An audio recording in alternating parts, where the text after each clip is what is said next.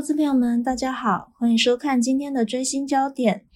就在大家点开我们节目的时候啊，距离苹果的发表会应该剩下不到八个小时喽。我们今天呢就要来跟大家抢先报一下，一起猜猜看啊，苹果这次会出什么新招呢？也跟大家顺便来介绍一下相关的供应链股旗。首先，我们看到这张图。这是我们从这个苹果官网上面截取的特别活动通知哦。大家进入苹果的官网就应该都可以看到。如果你用手机点进去呢，你就会得到一颗苹果。没错哦，就是一颗苹果的 AR。而且呢，我有一个具有想象力的朋友告诉我说，如果你把苹果放大再放大之后，你就会看到一片星空，表示苹果这次呢可能会推出强大的夜拍功能。那不知道是不是真的啦，不过还是蛮值得期待的哦。我们根据各大主流媒体的报道，也帮大家整理了一份 iPhone 这次可能会推出的升级重点，像是八到十八 percent 的电量提升，让大家手机可能可以滑更久一点哦。另外还有一百二十赫兹的更新率。那这个蛮厉害的，因为我觉得我的电脑啊，其实已经很高阶了，但是它也只有六十赫兹的更新率而已。那手机达到一百二十赫兹的更新率，就是滑得更顺了。另外还有新的这个 WiFi 的技术，以及更强大的 AI 晶片，A 十五仿生晶片，这个应该会是由我们的台积电来提供的。还有这个广角镜头，讲到这个呢，我想到之前看到一个影片啊，教大家怎么去用广角镜头来拍摄巨人效果，就还蛮特别的啦。就是荧幕上有两个人嘛，那其中一个就是有一个呃距离差，然后它就显得特别的大只这样子。另外，我们也刚刚就是幻想到这个夜拍模式的增强，也是大家预期可能会升级的重点之一。再来还有这个刘海的缩小以及各种的颜色哦。刘海缩小其实就是如果大家有在追剧哦，就会知道说刘海有时候会挡住荧幕嘛。那以后追剧的时候呢，可能就比较不会被挡到喽。另外呢，也有传闻说这个 iPhone 这次会配备低轨道卫星通讯技术。这是什么呢？其实就是不透过这个电信公司的基地台，也可以透过卫星通讯。那有时候在深山里面没有讯号，还是可以打出求救电话。而且在未来这项技术成熟之后，如果两只手机呢都具有这种配备啦，那也有可能可以免费进行通话了。这么多升级版的功能，大家是不是特别的期待呢？我们再看到 Apple Watch。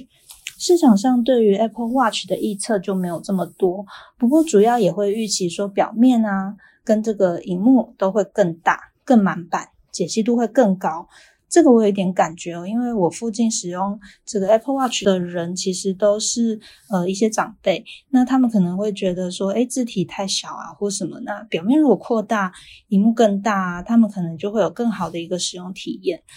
另外呢，也有可能会移除一些比较贵的功能哦，像是血氧跟血压的侦测。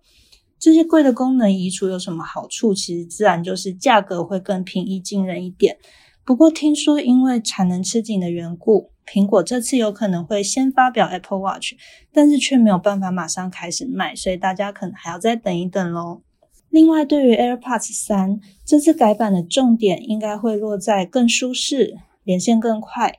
电池续航力更高的这几个项目上面，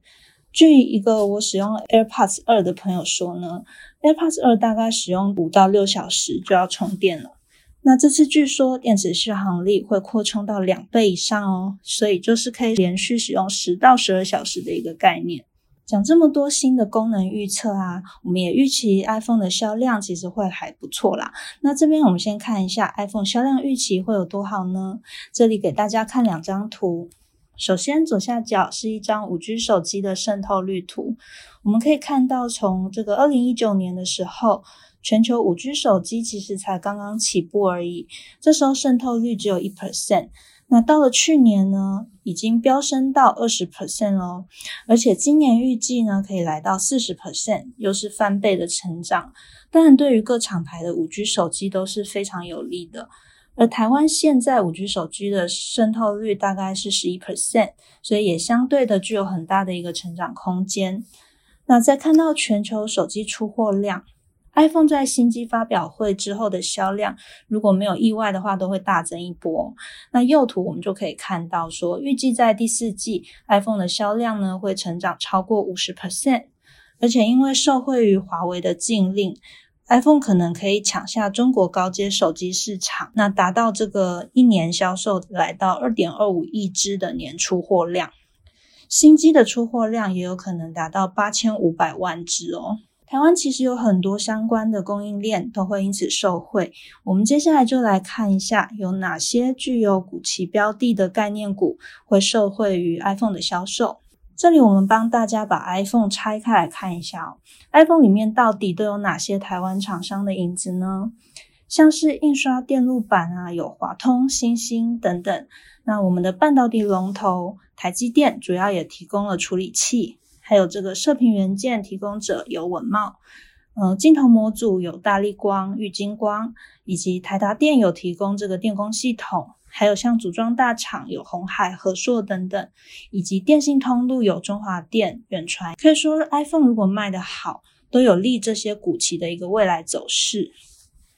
再看到啊，很多公司其实它不只是苹果的供应链。而且苹果订单对他们的营收占比相当的高，像是红海、台宏、台骏以及和硕，他们的苹果订单都占营收比例超过一半哦。可以说，苹果新机如果卖得好，这些股期都可以直接的受惠。研究部这边呢，也帮大家把刚才提到的所有这些苹果的概念股旗，那以市值加权的方式组成一个瓶盖股指数。从去年到现在，我们计算瓶盖股的波动率以及报酬率哦，都是优于大盘的哦，所以相对的也就比大盘更具有一个交易的机会。接下来我们再介绍几个未来看好的瓶盖股期。首先是看到台积电期货，刚才提到新的 iPhone 可能会配备的这个 A 十五仿生晶片是由台积电来代工制造，那台积电因此成为本次苹果新机的这个最大赢家。此外呢，台积电受惠于五 G 手机晶片的细含量大增，也将持续保持在晶圆制造的领先地位。那台积电的税后 EPS 预期也将稳定的成长，由二零二零年的十九点九七，在二零二二年预期可以来到二十二点二六元。再看到红海期货，虽然红海的竞争对手啊，在中国的这个立讯。取得了部分的 iPhone 十三 Pro 的一个组装份额，但是因为机种的比重改变以及这个总量的增加，预期呢红海的组装出货仍然可以有五 percent 的一个年增率。此外呢，除了这个组装业务之外，红海也在提升其他业务的一个营收占比，例如像半导体的制造、电动车以及自驾系统软体开发等等。以多角化经营的方式来降低经营的风险，以及达到提升获利的一个目标。那预期红海在二零二二年的税后 EPS，相比于二零二零年将会成长近五成哦。接下来再看到稳茂期货，目前市场预期 iPhone 十三会全面的导入 TOF 镜头，加上原有的射频元件大单，将会有利于稳茂的营运成长。此外呢，文茂在这个氮化镓第三代半导体的全球市占超过七成哦。在社会与五 G 的渗透率提升以及 WiFi 六的扩大，营收也预期会逐步的创高。最后再看到小型大力光期货，除了镜头模组之外，大力光以 VCM 以及小型化的高整合方案打动了苹果，也打入了 iPhone 十三的供应链。替公司营收带来很大量的订单，那加上近期这个安卓跟 iOS 两大阵营的高阶手机都主打拍照的功能，高阶镜头模组的需求增加，而且大力光呢也同时在积极抢占车用市场，所以有利于它营收逐步的回温哦。上述股期标的都有很大程度仰赖苹果的新机销售，所以大家可以期待一下，如果苹果销售亮眼，将有可能会有增加订单的一个需求，那也相对的就会带动概念股期的成长。以上呢就是今天的追星焦点，希望大家喜欢，也请大家持续关注我们的研究最前线，多多按赞、订阅、分享。那我们下期节目再见哦。